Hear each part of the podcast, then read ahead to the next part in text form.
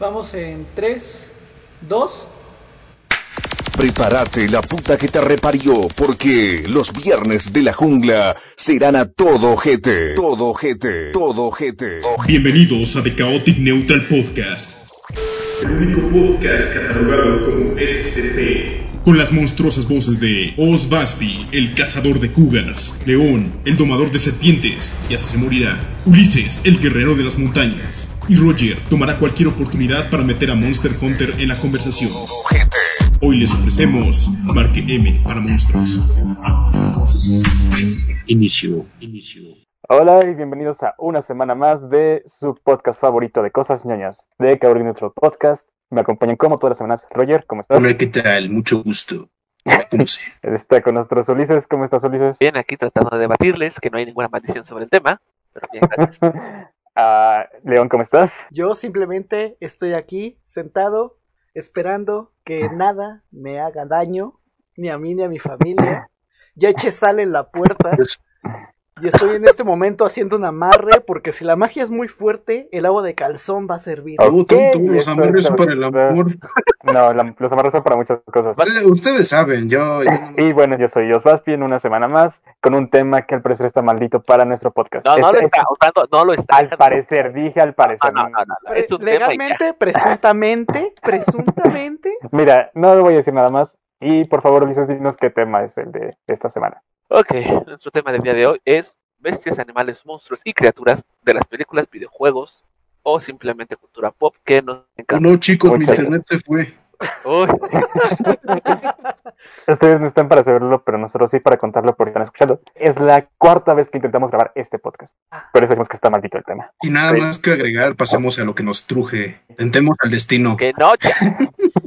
Y no hablaremos de temas que, que, que resultaron ser creepypastas y, bueno, que eran creepypastas y resultaron ser reales. Ciertos. Como los Sí, Ya- guiño, ya guiño, valió. no decir nada de. Ya nos, ya nos exhibiste, ya. Estamos en el radar. Ok. No. Creo que estamos en el radar desde mucho antes, pero bueno. Ya lo que nos truje, a ver, ¿Qué criatura? Así que ustedes recuerden la primera criatura que... acaba de salir Ulises. Maldita sea. Ahí está, ya. Bueno. ¿Quieres probar que la maldición no es real? Y justo cuando empezamos el tema, te sales, te desconectas. ¿Qué Es como una broma, maldito? sujetos. Mira qué, chistosito nos saliste. Vamos a Nada que ver, no tiene nada que ver. Solamente pum, explota afuera y nos asomamos y la barra de vida de Godzilla aparece en el cielo. Ah, pues mira, hablando de criaturas, Godzilla, el clásico Godzilla. oh, Creo que Godzilla es de las primeras películas, la de Godzilla 2000, pésima película, donde una bestia no existente es el protagonista. protagonista. Es la de 1998 con Matthew Sí. Broderick. Y sí, o sea, es muy mala película, pero Ulises tiene un punto. No la veíamos por la película, la veíamos por el monstruo.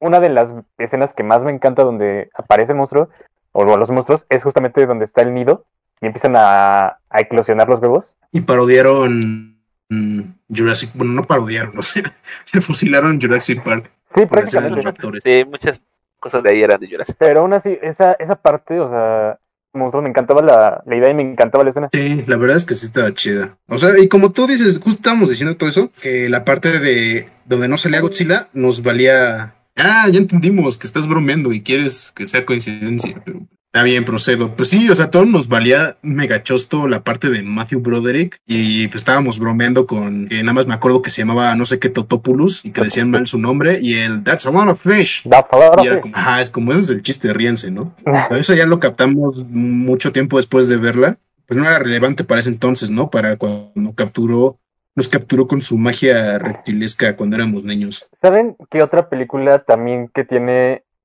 muchas, ¿cómo se llama?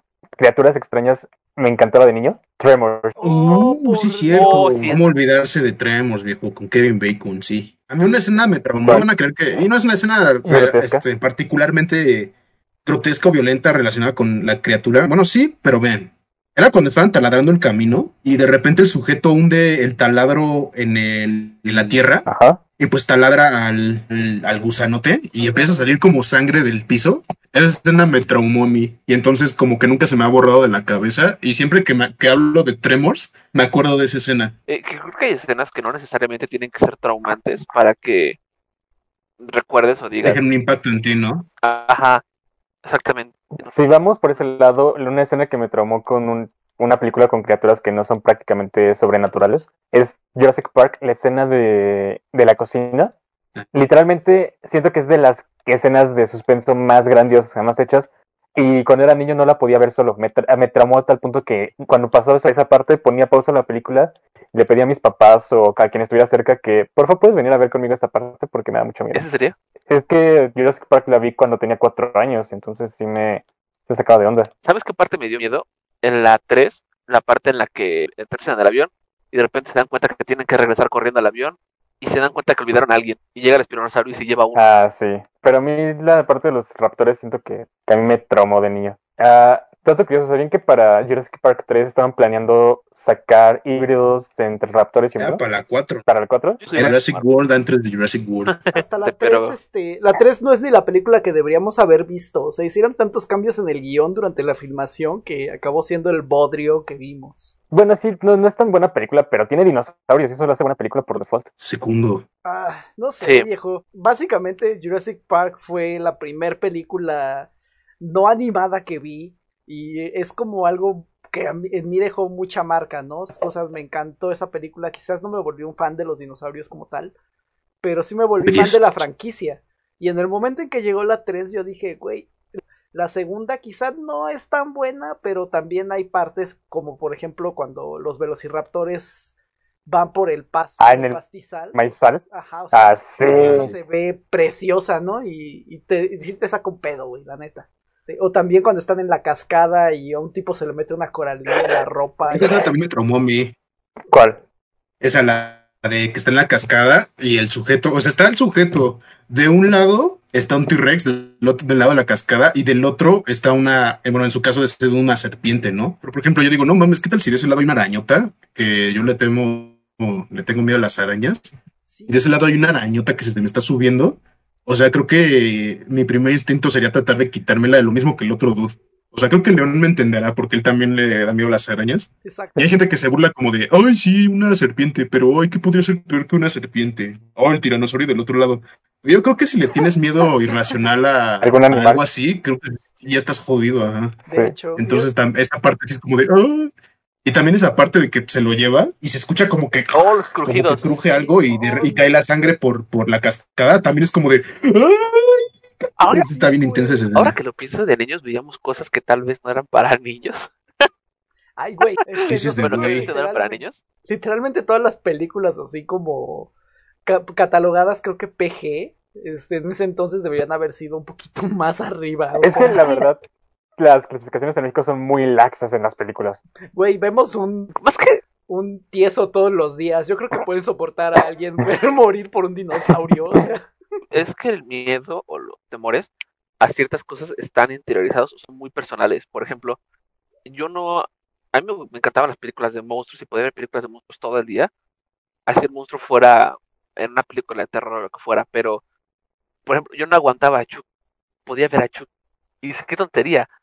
Ah, creo que es más romántico ver a un sujeto siendo devorado por un, tir- un tiranosaurio y escuchar literalmente de cómo lo destroza ay, que ver un monigote poniéndole una bolsa de plástico a alguien en la cabeza. Eh, Pues sí. sí. Entonces, Bueno, de hecho tengo un ejemplo muy curioso con eso. Eh, pues, los que no saben, soy fan de, de Walking Dead, me encanta. Y antes mi mamá la veía conmigo. Y spoiler de la temporada Mm. 7, cuando matan a Abraham y a Glenn, ella estaba viendo conmigo y desde entonces no pudo volver a ver The Walking Dead.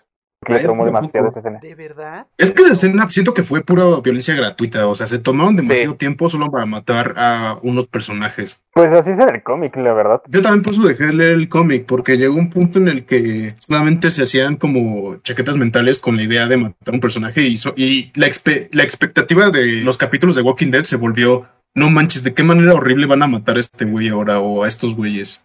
Entonces ya fue como de... Ahí fue, ahí fue cuando empecé yo a perder Exacto. interés en The Walking Dead. O sea que todos los que lo ven somos, ah, ¿cómo se llama? Yo, yo no, yo no digo eso, solamente puedo hablar por mí, ¿no? Que a mí no me, no me, no me gustó eso y por eso ya no lo he visto desde entonces, ¿no? Pero, por ejemplo, con los monstruos hay algo interesante, o sea, creo que incluso, incluso con los zombies, ¿no? Porque el miedo a ser devorado por algo es un miedo muy básico, ¿no? Está grabado en nuestra memoria genética y creo que no se va a perder hasta dentro de... Pues ya creo que ahorita más o menos se está perdiendo. O sea, yo creo que todos, después de haber visto la película de Tiburón, tuvieron miedo a entrar al agua. Pero la que- después de ver este la eh, no me acuerdo cómo se llama en, en, en español, pero por ejemplo Lake Placid como que nos dio ese miedo a saltar a Ah, una alberca y que salga un cocodrilo. Cocodrilo, se llama Ah. cocodrilo. La película de un cocodrilo, ¿cómo se llama? Cocodrilo. Ah, ahí, sí, ahí está, son ahí está el miedo, está el miedo latente de que te devore algo que conoces, algo que sabes que existe, algo que no existe. Por ejemplo, el miedo a que te devore un dinosaurio no es tanto a que te el miedo a que te devore un tiburón. Pues te voy a decir, una de las cosas que, que más me aterra de ir al Museo de Historia Natural es los animales disecados porque para mí se ven absurdamente reales y siento que se van a voltear a comerme. Es que el chiste es Bueno. entrar en contexto, ¿no? Como en Jurassic Park, cuando te ponen el contexto de un parque de diversiones con dinosaurios, el miedo a ser devorado por un dinosaurio, a pesar de que no existe, pues es, es completamente real, ¿no? Se siente real por, por cómo te lo transmite la película. Y eso es algo muy importante que las películas de monstruos tienen que tener como bien claro, ¿no? Estar en, la, en los zapatos de esos sujetos, ¿no? Y, y que sea algo como plausible. Es distinto el miedo a ser devorado al miedo de que algo simplemente te utilice. Por ejemplo, el- eh, los xenomorfos. En el octavo pasajero, el miedo era al simplemente desaparecer y el monstruo no te comía como tal. O sea, sí, pero no, porque al final del día te utilizaba, o bueno, como lo hizo con el capitán. Eh, Y el miedo, aunque un monstruo sea inteligente, quizá es un poco poquito más este profundo porque sabes que es- es- está pensando, sabes que se está utilizando para algo, sabes que al final te ves son inteligentes. Yo iba a decir que la película de Alien se me hace como un slasher, pero con una- ah, un slasher combinado con película de monstruo. Por precisamente eso, lo que dice Ulises, o sea, porque no hablamos de un animal que, que mata por instinto, ¿no? O que nada más busca alimentarse, sino que, ¿cómo se llama? Tiene otro propósito, ¿no? Como dijo el Ulises. Y algo que está cagado es que, por ejemplo, en Jurassic Park trataron de hacer lo mismo con el Indominus, pero a ellos no les salió. Creo que es algo que solamente se puede hacer una vez y es muy difícil que pueda, que realmente puedan replicar ese, Esa- ese sentimiento que tuvimos todos al verla. O sea, yo creo que es posible, pero es muy difícil, sería muy difícil, o sea, o tienes que agregar algo que vaya al, este, que se complemente, ¿no? No solamente eh, el monstruo destruyendo todo, sino que tiene que tener este, algo, algo más, ¿no? Algo especial. ¿Qué es? Pues es algo que podremos tratar de descubrir, ¿no? el monstruo debe representar un peligro en cierto momento, un peligro inminente, que lo veas llegar. Jurassic Park, se, la primera, se ve lo que va a suceder.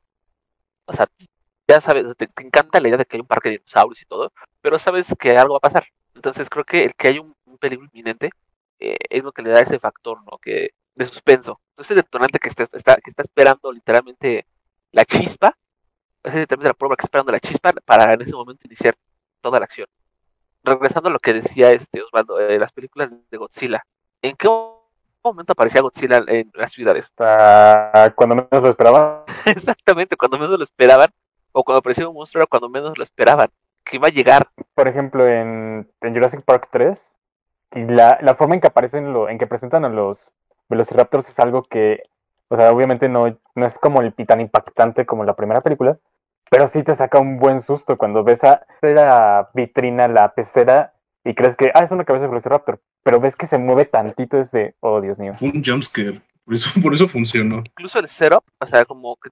No, no fue un jumpscare, porque el Velociraptor lo que hace es que lo ve y literalmente le parpadea. Entonces, te preparó y lo que viene es más fuerte. Y creo que los Creo que sí. Velociraptors me dieron más miedo en la tercera que en la segunda. Me dio más miedo en la en la primera que en cualquiera de las otras. Pero es que la primera está Mm. como otro nivel y las secuelas literalmente Sí. es como ellas se, se tienen que pelear entre ellas porque la primera pues no van a poder llegarle nunca. Sí. Que ahorita que dijiste eso de que, que debe de haber un factor sorpresa, algo que nunca te esperas, recordé la película de Bon Joon-ho, El huésped. El No sé si- huésped. No sé si alguno ya la habrá visto. No, no la he visto. Aparte, vi Pues- como al inicio. Es la historia de un tipo que se dedica como a vender comida con su familia. Tiene a su hija, pero el tipo es tratado como un imbécil, o sea, hasta por su propia familia.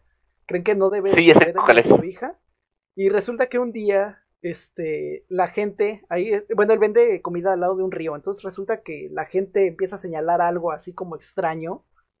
Y Ajá. es, un, es una especie de monstruo, como una especie de pez, un lagarto. Se cae al mar piernas. y de repente el tipo así como de ¿a dónde se fue? Y voltea y el monstruo está literalmente tirando gente al río, corriendo hacia donde él está. XD. Entonces sí es como de ver de... Dale dato curioso, ese actor es el mismo de Parasite. Si no la han visto, se la recomiendo también. Para pasar el rato, no es buena, la película no es buena, pero el modo es interesante. o ¿En, sea, en dónde está? ¿Están en, en Netflix o en dónde? Sí, sí, Parasite está en. Netflix. No, también este... El huésped también está en Netflix. ¿En serio? Oh, mira, Sí. ya tengo que ver al rato. Y, y es bastante buena, o sea, la película, bueno, quizás no es así como la mejor película de monstruos, pero también tiene otro factor que hace como ese... da ese miedo interno, el ser capturado por algo y no saber en qué momento te va a matar o te va a comer o para qué te va a usar. Pues de hecho, la parte de Lake Placid creo que tiene mucho que ver porque parte también del miedo de las criaturas es que están mucho mejor adaptadas a ambientes en los que nosotros no estamos adaptados. Entonces, ese es el miedo de que vamos, estamos en un lugar donde somos vulnerables y ya nos van a atacar o es en el bosque cuando no cuando no puedes sobrevivir tú en un bosque. ¿Sí me explico? Es como la película de. Hay una película de, de un tiburón. que no me acuerdo cómo se llama, pero es una chava que se va a surfear y se queda. Y Ah, un tiburón que se queda, se queda como una islita y la chava tiene que esperar a que la marea baje lo suficiente para que ella pueda nadar a la, orilla y aparte está herida, ¿no? Entonces, es que es una película bastante efectiva de, yo diría, no, no sé si entra en la categoría de criaturas, pero sí como de... de- es que a, a los pobres tiburones, ¿cómo les echan tierra, no? De, ah, sí, es que los tiburones te, te comen, ñam, ñam. Ah, exacto, los tiburones realmente Pero- no pero- muertes. Ajá, exacto, pero bueno, o sea, como es el, el concepto de una, algo que te quiere devorar, entonces por eso lo estoy metiendo en la categoría, ¿no? Sí, sí, sí. Pero es una película muy efectiva en cuanto a eso y creo que no recibió tanto, o sea, salió, la gente dijo, ah, está padre y siguió con su vida. O sea, creo que no tiene como el reconocimiento en cuanto a películas como de tiburones. Y tomando en cuenta que hay un buen de mierda que salió ridícula de tiburones, creo que esa es de las más decentes. Y si un día la pueden ver, pues chequenla. Está, está buena, no está tan larga. Y si les gusta todo eso de, de las criaturas y la amenaza de una criatura que te va a devorar, entonces está buena, es una buena opción Una y pues, es relativamente ahorita. reciente. Acabo de hacer una observación ahorita con base a todo lo que hemos platicado. ¿Qué? ¿Qué cosa? Ajá. O sea, por ejemplo, hablamos de Lake Placid, que es un cocodrilo adaptado y es a su medio ambiente y es que evolucionó a más de lo que deberíamos de, debería de evolucionar. ¿no? Pues de hecho no, técnicamente este, es un... No, pero espera, espera, espera. Pero Ah, también hablamos de otros monstruos, por- hablando Jurassic Park, monstruos creados por humanos. Tengo una pregunta para Ah. ustedes. ¿Cuál creen ustedes que sería el peligro inminente en la vida real? ¿Algo creado por nosotros o algo que la naturaleza evolucionó para darnos en la madre? Ah, interesante. Ok, pregunta. buena pregunta. Tienes una estrella. Sí, es, cierto. ¿Qué es más real? Por ejemplo, que la Gran Gustav. O saben de qué esté hablando. Sí, es, es un cocodrilo gigante que vive en el Nilo, ¿no? Que Ah, de no, hecho la gente cuando lo estaban buscando pasaron horas al lado del río tratando de verlo, tratando de verlo, pero no lo veían. Y se dieron cuenta de que no lo veían porque lo obviaron como un islote. No. que era un is- Entonces, animales de, la, de este tipo de naturaleza o que el humano realmente haga algo en sus laboratorios donde literalmente ya clonaron con efectividad carne. A una pobrecita oveja. Pues sí, una oveja, pero la carne como tal ya la hicieron. Y de que, cum- recuérdame el nombre de esta isla, es la isla Plump, la isla Ah, no, es-. Todos esos animales, no sé, creo que uno de hecho de, uno de ellos ya lo desmintieron que era simplemente el hueso de, bueno, era el, el esqueleto de un delfín que se había enredado entre basura, pero hay otros que ya están con carne, esos animales con carne que parece que se salieron, huyeron o, o escaparon por algún motivo o algo y murieron, pero ya hay registro sobre ese tipo de criaturas creadas en laboratorios. ¿Qué les daría más miedo? ¿Un animal que conoce su hábitat natural o un animal concebido en los laboratorios de los cuales no se conocen sus capacidades? Es literalmente el Indominus Rex. Yo le tendría miedo a cualquiera de los dos. Ah, justo eso voy a decir también. Sí, pues cualquiera que te quiera pues, hacer carnitas, yo diría que cual- ¿Cuál es el peligro inminente? Ahí, eh, ahí- ahí la pregunta es, ¿cuál de estos tiene el factor de peligro inminente? El Ah, creado. no, yo siento que el real. El real normalmente su comportamiento ya está documentado y al menos puede haber como una, ¿cómo se llama? Hay un historial, pero si es un animal como tú dices creado que está, para empezar como tú dices que se escapó, que está confundido, que probablemente está asustado, que está, no sabemos cómo se comporta, no sabemos si ha visto algún humano, no sabemos cómo va a reaccionar, si, si se encuentra con una persona, etcétera, etcétera. O sea, se basa que es más que nada impredecible, ¿no? O sea, obviamente los animales salvajes también son impredecibles, pero una criatura todavía más, ¿no? Porque al menos a los animales se les ha estudiado hasta cierto punto. Entonces, al menos conocemos de, de que, de que son capaces, ¿no? O sea, ¿qué pasaría? eh, volviendo a, un- a la película que mencionó Osvaldo, a Tremors, eh, si, si ocurre esto, si sale una criatura que sí, que realmente existía en la naturaleza, pero no sabemos absolutamente nada de ella. Los registros son mínimos, eh, realmente sabe Ah. es una presa, es una, bueno, somos una presa de algo que no conocemos y de algo que puede estar en cualquier lado. O sea, eso es Pero- lo que trabajan las películas de Tremors realmente. Pero si nos Sí. vamos a algo que, que ya existe, o sea, que ya existe, o los animales, son las máquinas perfectas para sobrevivir, para existir en su medio ambiente, en su hábitat.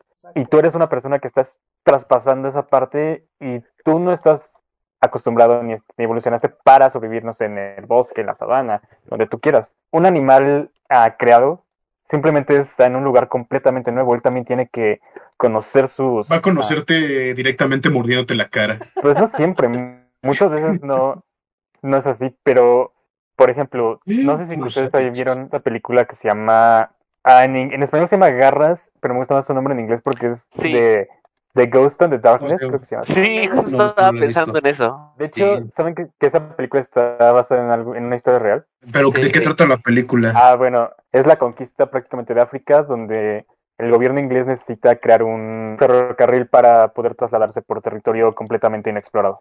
Contratan a mano de obra, barata obviamente, del, del continente. Contratar y- entre 20 mil comillas. Exacto. Y pues de la nada, de la noche a la mañana empiezan a desaparecer los trabajadores de sus tiendas de campaña y aparecen destrozados. Entonces va un, no es un cazador, es un banquero me parece, a checar toda esta onda. Después mandan a un cazador y le dicen, no, pues son leones. Dice, leones, los leones no, ¿cómo se llama? No cazan humanos. Dicen, no, pero estos sí son come hombres, son los llamados come hombres. Y ya poco a poco se van dando cuenta que sí, son dos leones que son absurdamente inteligentes porque intentan ponerles trampas que nunca caen, ah, los intentan cazar, no los pueden cazar.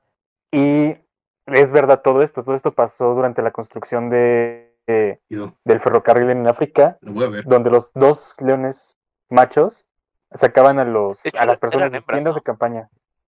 Sí, sí, eran, eran jóvenes. Porque muchas veces Sí, los chido. leones tienen a ser come hombres, cuando los saca- sacan de la manada porque son machos, se vuelven muy agresivos. Y sí, así tal cual lo cuentan en la película, tal vez un poco menos dramatizado, sucedió en la vida real. Está en Amazon Prime. Ah, mira, ¿En serio? lo Ah, yo la tengo en DVD. Pero hay otro dato en eso, porque ese es un momento que les decía de la impredecible. Coincidía muchas veces que las personas que llegaban a encontrar vivas, bueno, no vivas, sino destrozadas, se daban cuenta que los leones los atrapaban y los empezaban a comer por los pies. Realmente nunca mataban a su presa. Ah, sí, es otra cosa, no, no, no mataban por cazar, mataban por deporte prácticamente.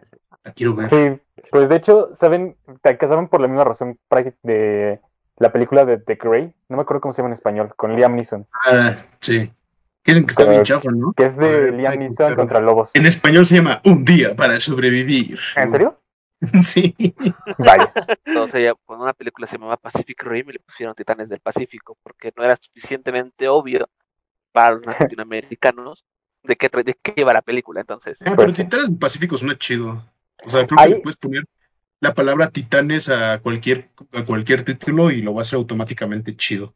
O sea, el título al menos. La película puede ser horrible, pero al menos la palabra titanes estará a voltearlos a ver. Ahí Ándale. podemos entrar a otro tema que son los monstruos, ¿cómo decirlo? A colosales. lo que se conoce como kaiju. En Japón, no sé por qué me da como un poquito de cringe cuando escucho a la gente decir eso. Cuando empiezan a hablar con una palabra nueva para referirse a algo a lo que el léxico español perfectamente se puede referir, como lo que es monstruo y monstruo gigante. A lo mejor ya sé que van a empezar a decir algunos, es que son kaijus porque vienen de Japón, pero bueno, no, Pacific Rim no venía de Japón y les decían kaiju. Me siento atacado, Ulises, ¿eh? Me Voy a siento funar en Twitter. Sí, tenía que proyectar ese complejo, No, lo siento. Lo siento, no es suficiente. Te voy a funar. Te voy a cancelar. The Pues de hecho, creo que el monstruo colosal más importante, como lo mencionamos al principio, es Sí, Godzilla. Y, y el segundo más importante es King Kong. Y no sé si se acuerdan de la película de Peter Jackson, Sí. de King A Kong. mí me encanta esa peli, sí. Toda la fauna que aparece ahí es de las cosas favoritas. Así yo veo esa película nada más para ver esa parte. Oye, eso yo Tal- lo dije la otra vez también. Ah, bueno, pues yo también Pero la Se lo fusiló. Voy a, voy a funarte a ti también. Ok. Osvaldo se roba mi identidad como individuo de este planeta bonito y, y redondo. Dejando de durar porque esto se está convirtiendo en una burla social, bueno, en un comentario social. Este, Godzilla. Godzilla, este, originado en Japón, King Kong, eh, Estados Unidos. Godzilla, yo no recuerdo quién lo diseñó, pero sí sé quién lo, di- quién lo diseñó. Alguien tuvo la genial idea, es decir, hay que enfrentarlos porque, para demostrar que, Ajá, King exacto. Kong es Ahorita mejor. Sí, sí fue por eso, pero no, no se puede, o sea, Godzilla es de Godzilla. De hecho, creo que es del artista Yuji Kaida, si no mal me equivoco. Él se ha encargado de diseñar muchos de los kaijus que vienen de Japón. De hecho, Japón, eh, ahora sí utilicé la palabra kaiju, refiriéndome a los japoneses. Creo que los mejores en ese aspecto, porque Estados Unidos lo ha intentado, lo ha intentado, y lo mejor que han hecho es sido un mono de 8 metros, la verdad. Así es una muy... No, mucha- ¿sabes, qué?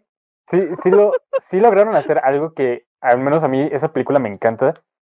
Y es la de Cloverfield no cuenta. Cloverfield. No Ah, me lleva la fregada. ¿Por qué no cuentas?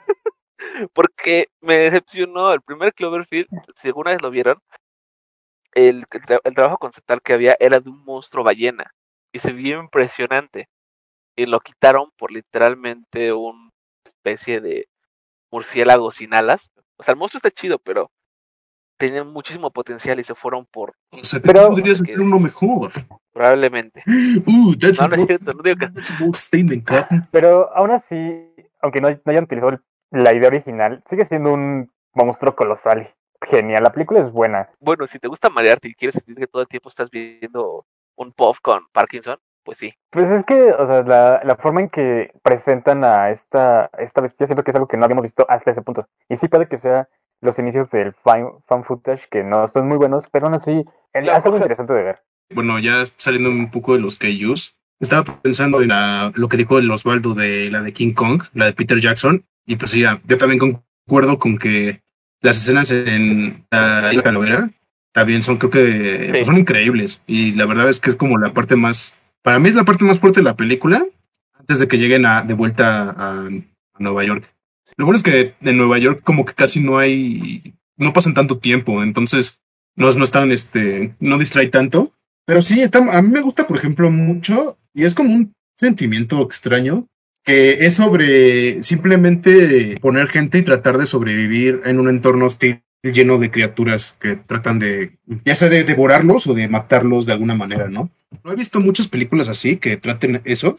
Hablando de, ambientes y de ambientes que te hacen sentir como tal en uno, no es una película, pero yo creo que, por ejemplo, en los videojuegos, Monster Hunter es literalmente una, es un ejemplo, es un ejemplo excelso de cómo hacer un lugar o un mundo en el que literalmente te sientas rodeado de monstruos. La calidad, literalmente, con la que te entregan a esos especímenes, no sé, yo sinceramente no puedo pensar en otro juego. Eh, quizá Dark Souls, pero porque Dark Souls, pues los jefes son monstruos. Pero, no sé. Es- Witcher es- 3 también. pero ¿por qué lo por- primero que viene a mi cabeza es Monster Hunter? A eso me refiero. Es que siento que tal vez en Monster Hunter como son monstruos más, ¿cómo decirlo?, más originales, ya que The Witcher tiene bases en culturas, en, en mitología. Siento que por eso es más impresionante. O sea, sí tienen mitología, o sea, tienen a los grifos, tienen cosas así parecidas. a lo que me refiero. Bueno, ahorita entrando a eso, ¿saben qué película también está muy interesante sobre monstruos con, en mitología eslava? La de Troll Hunter, que también es un fan footage. Oh, sí, Yo no la he visto, pero he oído hablar de ella. Dicen que Ah, pues- basado en historia real. Dicen. Ajá, supongo, más bien como en leyendas, no tanto mi historia real. Es de unos chicos, creo que estadounidenses, que están grabando un documental para una clase de cine y se van a Islandia, me parece. Y que ahí conocen a un cazador de trolls que el gobierno le paga para cazar trolls. Se están grabando y son fan footage, y... pero se ven los trolls y se ven muy genial. A ver. Pues de hecho, en algunas partes de Europa, eh, bueno, de Escandinavia, hay supuestamente, hay lugares rocosos donde el gobierno puso letreros de que había que tener cuidado con trolls. Pero Son creencias que es- siguen muy arraigadas. Mira, creo que está en Netflix la de Troll la Troll Hunter. Hunter. Ajá. No, es una serie. Sí, de, de Guillermo del Toro, pero pues aún así. Que si no, No, mencionamos no, a creo que sí Guillermo está- del Toro en este momento sería un pecado, güey. Sí, Ah. creo que sí. Sí, bueno, creo que México tiene al mejor exponente de monstruos contemporáneo, que es Guillermo del Toro. El hombre, los diseños que tiene son algo, no, no tengo palabras para expresar. Él tiene un diseño muy característico que, pero no puedo describirlo, no encuentro palabras para describirlo. Es muy clockwork eh, fantasy. Por ejemplo, el laberinto del fauno, Oh, el fauno como tal, como te lo pintan en el mundo de Narnia, que dicen, ah, no es una persona con mitad hombre, mitad cabra. No, lo ves y dices, es una cabra humanoide, eh, Ya. alienígena, no sé. Es, Es- raro, es- pero no. Pero aparte es un Es- árbol. Exacto, y lo ves y es su propia especie. No lo puedes ver como un humano porque es su propia especie. Guillermo del Toro utiliza mucho el storytelling visual para diseñar sus criaturas. Y creo que es algo de lo que muchos, luego, muchas criaturas, luego les falta, ¿no? O sea, porque es lo, porque es lo padre, es una criatura, ra- literalmente tratar de contar su origen, su comportamiento, su historia a través de cómo se ve. Y entonces Guillermo del Toro mete mucho, mucho simbolismo detrás de, de sus diseños, pero él creo que lo hace pues, de una manera muy, muy genuina, ¿no? Porque, por ejemplo, tú dices, ves, a- ves al, al, al fauno de Narnia y pues es como cualquier fauno que has visto en tu vida, ¿no? O sea, tal vez para propósito la película funcione, pero no, no es nada especial, ¿no? Pero ves al fauno del laberinto del fauno y dices, no manches, que esa, esa madre me va a comer, ¿no? ¿De dónde rayos salió? ¿Qué pedo? Exactamente. Por, to- por toda la carga visual y emocional que tiene su diseño y está increíble eso y creo que Guillermo del Toro es muy bueno haciendo eso. Y por eso las- la gente se acuerda de las criaturas de Guillermo del Toro. Las de Hellboy. La muerte de Hellboy. Ah, no, no necesitas que te diga qué es la muerte. La ves, pero de algún modo sientes esa carga cultural.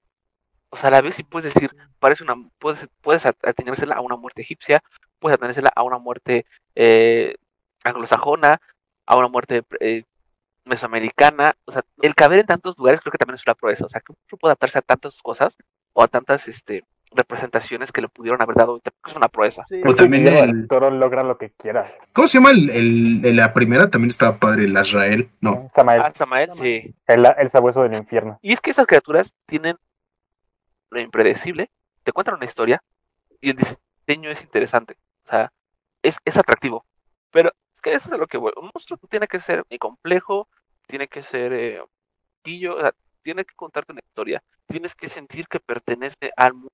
O sea, por ejemplo, eh, eh, por ejemplo, eh, es que Star Wars tiene buenas criaturas, pero así como tiene buenas criaturas, tiene criaturas muy malas. Como el Exogort, el que vive en el asteroide. O sea, es literalmente Eh. un, un gusano, es un gusano gigantesco que vive en un asteroide. Bueno, un gusano, pero la forma en la que te lo presentaron también es como de, oh, no manches, te apuesto que mucha gente dejó. Le dejó una buena impresión ese monstruo, te apuesto. Todos se acuerdan del, Sí. este- del gusanote en el asteroide, del Imperio Sí. Contraataca. Que ahí- está bien integrado el monstruo. Es que también es eso, ¿no? La forma en la que pones al monstruo y lo integras en su ambiente y la forma en la que, la que interactúa con los personajes, ¿no? Pero cuando hablamos de monstruos que dejan impacto, realmente tienes que encontrar el balance, ¿no? Tienes que saber cómo presentarlo, cómo hacer que interactúe con tus, con tus personajes y sobre todo, pues, cómo se ve, ¿no? Entonces es más, más que el puro monstruo, es una combinación de varios factores para darle esa verosimilitud que buscamos, ¿no?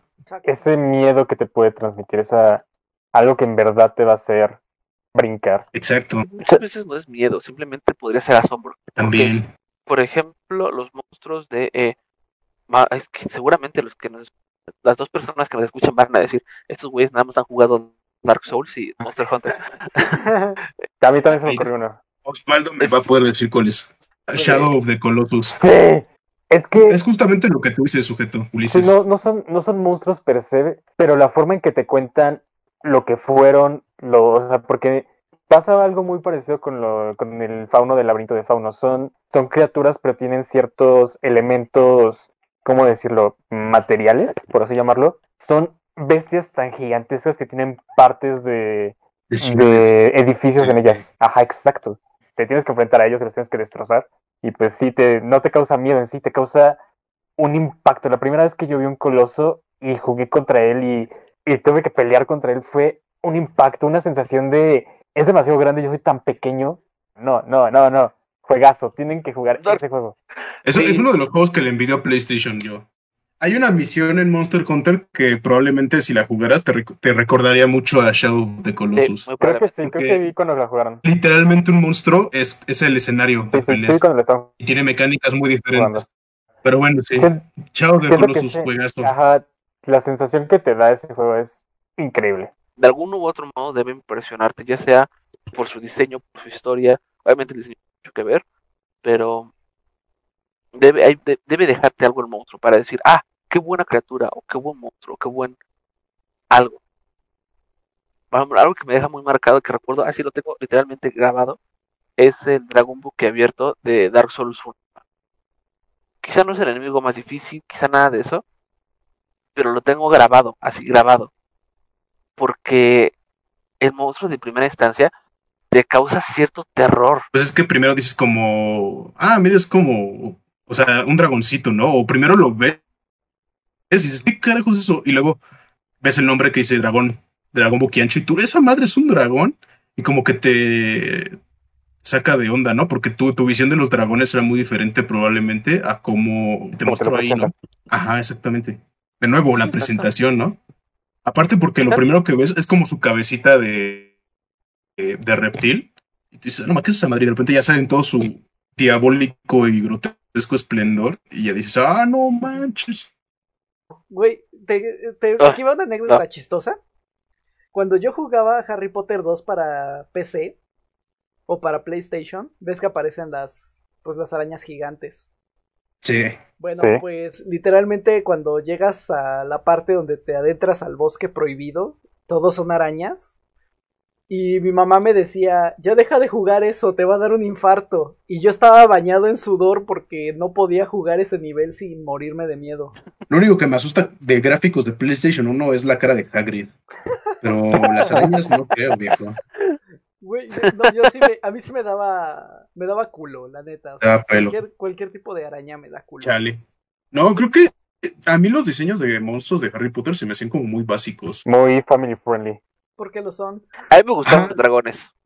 Ah, Ah, bueno. bueno. Oh, sí. Pues es que los dragones son dragones, viejo.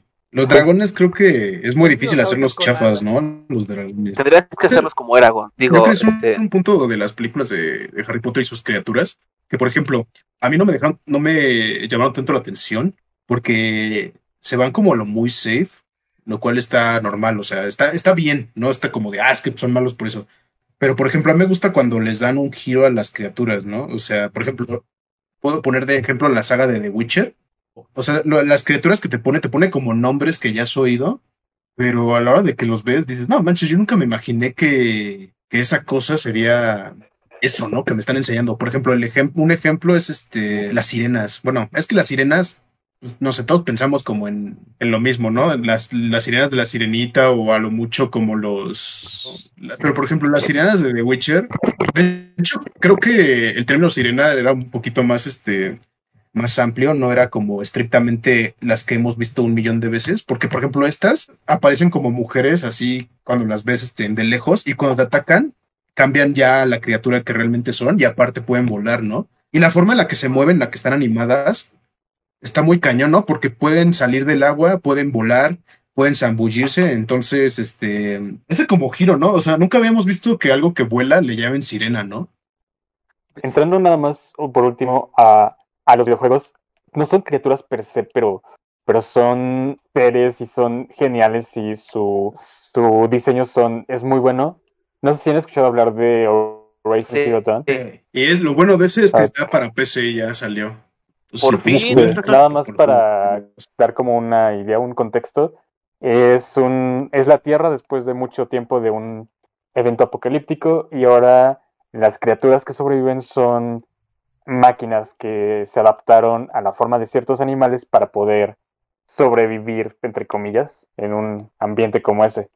Hay desde ciervos, hay cocodrilos, los cocodrilos son geniales. Ah, algo que se llama Thunder, bueno, no creo si tormenta, se llaman tormentas, que son pajarotes enormes y te cuesta uno y la mitad del otro poder derrotarlos.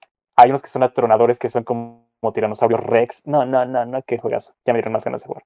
Otro juego que también tiene criaturas muy bien este, adaptadas a su entorno y que tampoco son criaturas realmente eh, diseño disruptivo en cuanto a lo que es un monstruo es la saga de los juegos de Metro. Ah, sí, Ah. O sea, son monstruos que también, obviamente, están quizá, no sé, están bien y los ves y dices, ah, pues sí, o sea, se integran en el, en el, en el entorno, pero encajan tan bien y los hacen, los presentan tan bien en la saga y dentro del mismo juego que no lo sientes forzado y los aceptas y te gustan y hasta los hasta son memorables. O sea, dices, ah, monstruos de metro. Ah, sí, ya sé cuáles.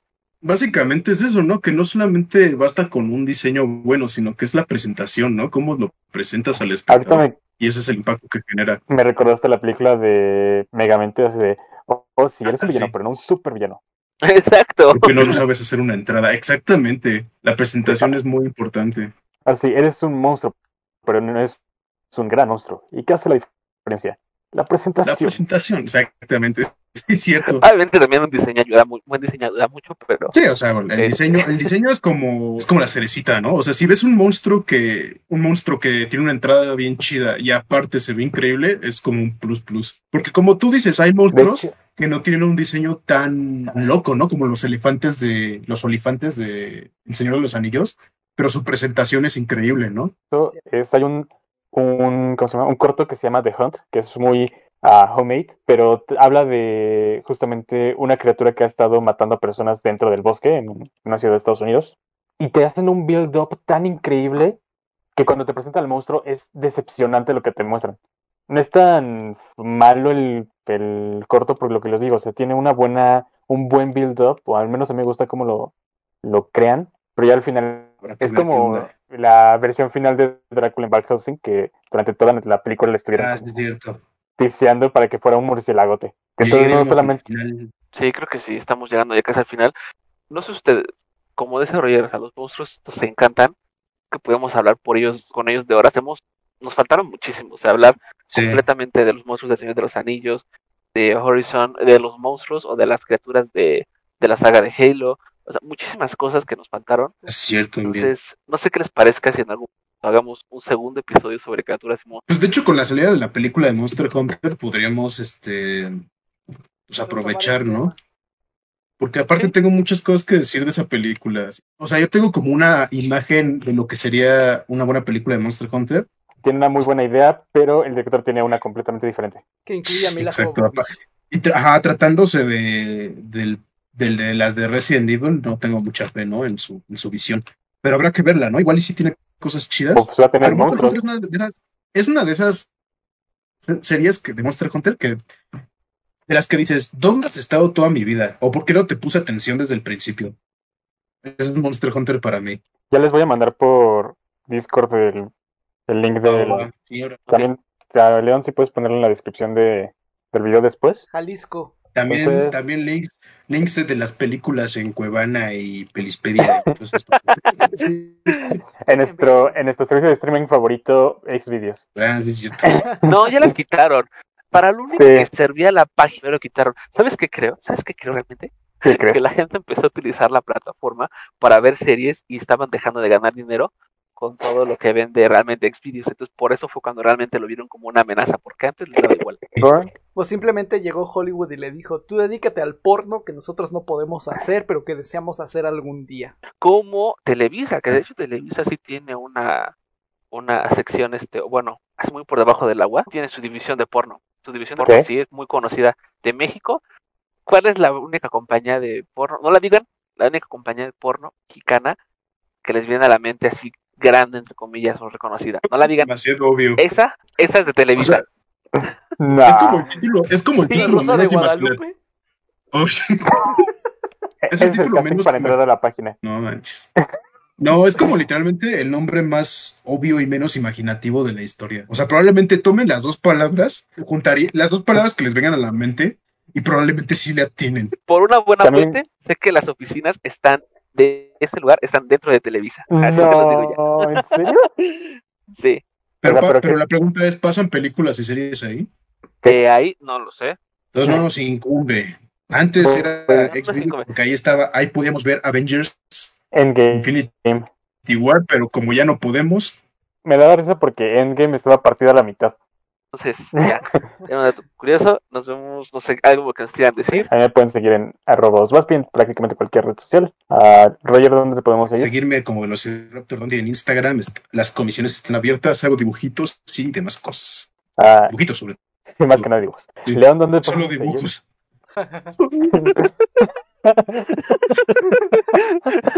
Sí, no, no somos la división de Televisa de la que estábamos hablando. Este, Shame on you, Televisa, shame on you. ¿Dónde te podemos seguir, León? A mí pueden seguirme en cualquier red social como La Vida No es una mamada, próximamente en podcast. Ah, Ulises, ¿ya te podemos ir en algún lado? No, por onceava vez, a finales de este, posiblemente la próxima semana, no esta no, a mediados de diciembre, quizá cuando ustedes lo escuchen a finales de diciembre, el último podcast, eh, ya podrán seguirme en algún lugar, todavía está en progreso, pero no olviden suscribirse a nuestra página de Facebook, bueno, suscribirse a YouTube, seguirnos en nuestra página de Facebook, en Spotify, en Anchor y todas nuestras redes sociales. Ah, sí, en, en prácticamente cualquier plataforma de podcast, como lo es Apple Podcast, Google Podcast, y una cosa extraña llam- llamada Breaker, de la que no tenía conocimiento hasta que entramos a este mundo. Dieron los datos de tarjeta, pero pues tiene buena espina, entonces se los diste. Ajá, exacto. O sea, la, la mujer con, con bikini me cayó bien, entonces le, le di mis, mi, ¿cómo se llama? Los datos de mi tarjeta. Citando Y bueno. Roger Sí, bueno. Score, basta de porno. Sí, claro, obviamente lo hablamos, pero lo hablamos para burlarnos de eso. Sí, exacto. De hablar de eso, pudimos haber seguido hablando de monstruos. Bueno, gracias por acompañarnos en esta nueva semana. Solo para terminar, la industria del porno es un monstruo, Roger. No, fuera, Chido, fuera de risas, sí es, Sí, sí, exacto. fuera de risas sí es un monstruo, sí, sí da, Sí, pero no Sí, es que muy chido. Pero me gustó la, el comeback. me gustó el comeback que hizo León con la, el juego de palabras. Bueno, eso ah, es muy divertido. La imaginación es mejor. Exacto. Ok, entonces con eso nos despedimos. Gracias por escucharnos. Nos vemos la próxima semana y no apaguen la consola. Nos vemos. Bye, bye. bye.